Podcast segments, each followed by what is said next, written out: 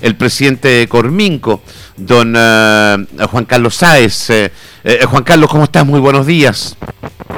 Buenos días Roberto, buenos días Nidia, buenos días a toda la gente que nos está escuchando el día de hoy. a ver, Juan Carlos, vamos primero por la situación.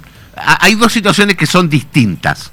Una eh, es lo que está pasando en Pelambre, que ya lo vamos a analizar, y la otra es esta minera que se llama... Minera Tres Valles. Minera Tres Valles. Ahora, eh, eh, estando el, dólar, perdón, el cobre como está, en la situación que está, como una empresa minera que hace venta de cobre con el cobre en su mejor momento, puede llegar a tener problemas de flujos de plata? Muy buena pregunta, Roberto, porque y esto lo hemos conversado quizás en algunas oportunidades, eh, los ciclos para hacer un negocio minero son tremendamente largos. A veces, eh, y, muchas veces pasa, eh, los ciclos de desarrollo de una operación minera no calzan con los ciclos económicos.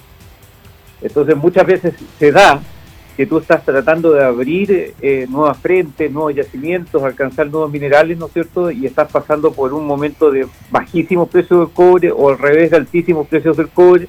Y cuando estás viendo, ¿no que están los precios adelante y está el metal adelante, eh, se produce eh, una compulsión por tratar de llegar, pero los tiempos son los tiempos en la minería. Y al final cuesta mucho. En, en, esta pregunta específica, en el caso de Tres Valles, esta es una empresa que ha venido batallando por varias administraciones, que es un problema de ellos, eh, por un recurso mineral que está ahí y que finalmente después de mucho tiempo están eh, consiguiendo llegar a ese recurso mineral, pero descalzaron, se descalzó de alguna manera el financiamiento necesario para poder proseguir eh, con, con, con las obras y de repente se vieron, ¿no que con, con, eh, a pesar del precio, eh, con un flujo de caja eh, restringido y eso los obligó a, hacer una declaración esencial, porque esta es una empresa privada que cotiza en, en, en, la bolsa en el extranjero, anunciando, ¿no cierto?, que iban a, en una etapa de reorganización, básicamente es una, especie de quiebra, ¿no es cierto?, eh, y iban a tomar medidas inmediatas como eh, la desvinculación de gente, me parece que ya van más de 120 trabajadores propios que están desvinculados, y eh, la cancelación del contrato del contratista principal, que era justamente el que estaba haciendo las obras para llegar a, estos cuerpos de minerales de buena ley que están, están, están cerquita, ahí a la vuelta del esquí. pero bueno, así pasa. Pero está bien, pero lo importante y por qué te pedí la explicación para eh, separar la problemática porque en este caso es un problema de un privado, ¿no es cierto? Mm, me parece que la gestión del Estado o el Estado como tal eh, es bien poco lo que puede hacer en, en, este tema, ¿no? No, absolutamente, absolutamente. Este es un problema entre privados, esto lo tienen que arreglar los, acreedores de, la minera con la minera. Sí, claro.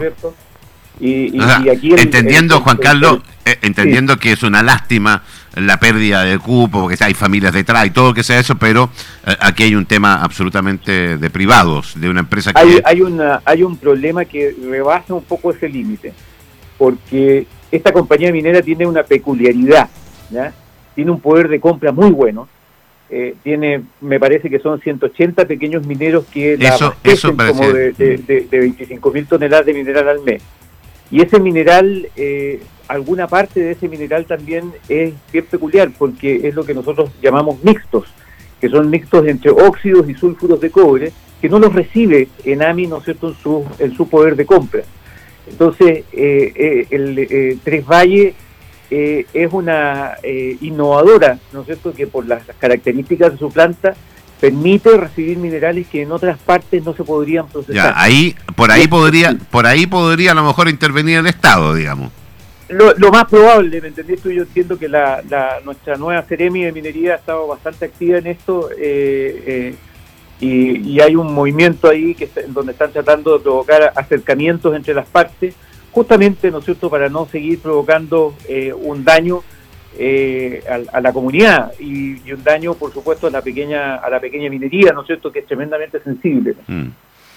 Ok, vamos a lo de Pelambre porque lo de Pelambre es más complejo y sí tiene que haber una intervención del Estado. Yo he sido muy crítico y lo voy a seguir siendo de la lentitud de la reacción del delegado presidencial y de la autoridad liberar los caminos. Eh, me ha tocado ver ya dos petitorios de comunidades, eh, una, eh, en el caso del de Cuncumén, que es una cosa insólita, que piden un millón de pesos por habitante desde que se inició la operación, entre otras cosas. Pero aquí hay una toma de caminos que lleva 15 días donde el, el gobierno es el que tiene que liberarlo, así como liberaron los camiones del Panul en su minuto para que la mina pueda operar. Ahí ya la cosa es más compleja porque definitivamente eh, Pelambres, eh, que tiene un aporte en el PIB y un aporte tremendo eh, y en generación de empleo es tremendo, no puede operar por culpa de terceros. Efectivamente, Roberto, ahí hay, hay, yo creo que hay que separar, y tú lo has hecho muy bien durante estos días del conflicto, ¿no es cierto? Eh, hay que separar efectivamente eh, lo que tiene que ver con un proceso eh, de, comunicaciones entre una compañía y las comunidades, que es algo que tiene que darse y se da frecuentemente, y otra cosa, ¿no es cierto?, es algo que rebasa los límites legales, que es la toma de un camino público. Eso ha ocurrido, infelizmente, es algo que, que, ha ocurrido antes también, lo hemos visto en otras, en otras oportunidades, ¿no es cierto?, pero es algo que eh, definitivamente donde la minera no puede hacer nada, donde nadie puede hacer nada a no ser el Estado. Sí, claro. El Estado tiene la obligación de mantener los caminos públicos porque son un bien público. Así es. Tiene que mantenerlos transitables. Entonces, independiente de cualquier movimiento, de cualquier de cualquier petitorio, de cualquier cosa, nosotros nosotros debemos eh, eh, pedirle al Estado que separe definitivamente esta cuestión, ¿no es cierto? Y antes que ninguna otra cosa, reponga la movilidad, reponga el, el, transporte. Porque eso, eso tú lo dijiste muy bien en la mañana y la verdad a mí me dolió mucho, ¿no es cierto? Porque se le está ocasionando un daño a tantas familias de la región. El, el, son gente de, que, yo, yo, yo me recordaba, ¿no es cierto? Mira, Pelambre son prácticamente 6.500 personas, eh, como 4.000 contratistas o pues, quizás 4.900, más otros 900, 1.000 personas de, personal propio. Pero además de eso hay un mundo enorme de por lo menos, no sé, me imagino yo 20.000 o 25.000 familias, ¿no es cierto?, que dependen de una u otra manera de, eh, de, la, de, de estas operaciones y de pequeñas, pequeños negocios que van desde el lavado de ropa hasta el transporte de gente, eh, la limpieza, qué sé yo, que, que, realmente contribuyen y hacen que esa región específicamente, ¿no es cierto?, el Choapa y específicamente en sus alrededores y sus comunidades sean más ricas. Entonces, tengan una mejor calidad de vida. Mm. Tú decías muy bien, 25% del PIB regional o 30% quizás este año, ¿no es cierto?, el, el eh, eh, en, en, la región las exportaciones que hace Pelambre son más del 75%. Más del 75% de las exportaciones de, la región son efectivamente hechas por Mineros Pelambres. Entonces, mira, más allá de los números, Roberto, eh, yo creo que aquí hay un problema de sensibilidad, hay que llamar a la cordura, tal como ustedes lo están haciendo desde mi radio, ¿no es cierto?, en todos estos días, eh, pedirle a la gente que definitivamente deponga ese tipo de acciones, porque hay una cosa que yo sí te voy a decir y le quiero decir responsablemente a la comunidad. La minera siempre está dispuesta a conversar. Nunca se van a negar a conversar de los temas comunitarios. Sí, pero pero eh, pero hay cosas que son abusivas. Yo voy a leer el punto 3 de la, de la solicitud en este minuto de la gente de Cuncumén eh, lo referido a la afectación de la calidad del aire. Mira, los pelambres se debe hacer cargo de todas las medidas de mitigación, reparación y compensación que se han venido estableciendo en diversos instrumentos de acuerdo voluntario, bla, bla. Eh, los que se enviaron como anexo al email de las instituciones pertinentes, como son el acuerdo con Cumen 2030, con Cumen Batuco. Pero además, y escuchan esto, la comunidad exige a modo compensatorio un valor equivalente a un millón de pesos mensual por habitante de Cuncumén a partir del inicio de la operación de su proyecto en explotación a la fecha.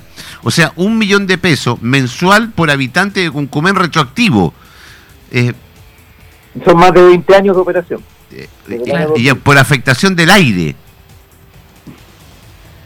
Eh, veíamos en los otros petitorios solicitud de posta, de pavimentación, de alumbrado, que son alcantarillado, que son obligaciones del Estado. Entonces, eh, yo creo que yo creo que las en este caso, mineras grandes como el caso de los Pelambres, han excedido en sentarse a la mesa, fíjate. Yo creo que mira lo que estoy diciendo, yo creo que han sido demasiado generosas eh, en, la responsabilidad social. hay, hay aquí también, eh, hay, mira, se, se, topan muchas cosas, Roberto, y el público, bueno que esto también lo entienda, ¿ya? Pero nosotros tenemos una historia de más o menos los últimos 20 años de ir cambiando la forma de relacionar la minería con las comunidades. Y eso ha llevado a cosas buenas y cosas muy malas. ¿ya? Y entre medio, con cambios políticos importantes, ¿no es cierto?, donde, donde lo, la, forma de llegar a acuerdos ha, cambiado, la legislación ha cambiado porque te obliga, ¿no es cierto?, a tener eh, formas de diálogo en las cuales tanto los legisladores como el gobierno y las empresas hemos tenido que ir atendiendo por el camino. Entonces, muchas veces se han producido acuerdos, ¿no es cierto?, que definitivamente en el paso del tiempo uno dice, pucha, aquí estuvimos mal, esto no debió haberse hecho. Así es. Mm. Pero definitivamente yo hay algo, ¿no es cierto?, que eh, tiene que quedar en la retina de la gente y es que cuando hay un buen ciclo, cuando hay precios buenos, todos ganan y ganan mucho y es efectivo, ¿no es cierto?, que eh, quedan más impuestos en la región, eh, se pueden hacer una montonera de cosas muy bonitas, que es lo que hace Pelambre ordinariamente, ¿no es cierto?, con las comunidades, y es cosa de revisar, ¿no es cierto?, todos sus programas eh, de, trabajo que tienen, ¿no es cierto?, desde inclusión de la mujer, programas, ¿no es cierto?, para la comunidad definitivamente con cada uno de los pueblos, sectores, gente, casas, ¿no es cierto?, o sea, han distribuido la riqueza. Ahora, se pueden hacer muchas cosas más, Roberto, siempre se van a poder hacer cosas mucho, eh, muchas cosas más, pero tiene que primar la cordura. Y la cordura pasa, ¿no es cierto?, primero por pedirle al Estado que sea capaz de dejar esos caminos libres el día de hoy. Absolutamente. No mañana. Es una obligación, ojo, es una obligación del Estado. Oh, absolutamente. Es una obligación del Estado. Eh, eh, yo espero, porque la verdad es que cuando uno eh, lee la, prensa, nosotros tratamos de hablar con el delegado presidencial, dice, delegado insiste en promover diálogo entre Pelambre y comunidades, a más de dos semanas toma camino. muchas gracias. gracias. la obligación de él es liberar. primero, muchacho, yo veo la fotografía de él con la mano en los bolsillos, en los caminos, no corresponde.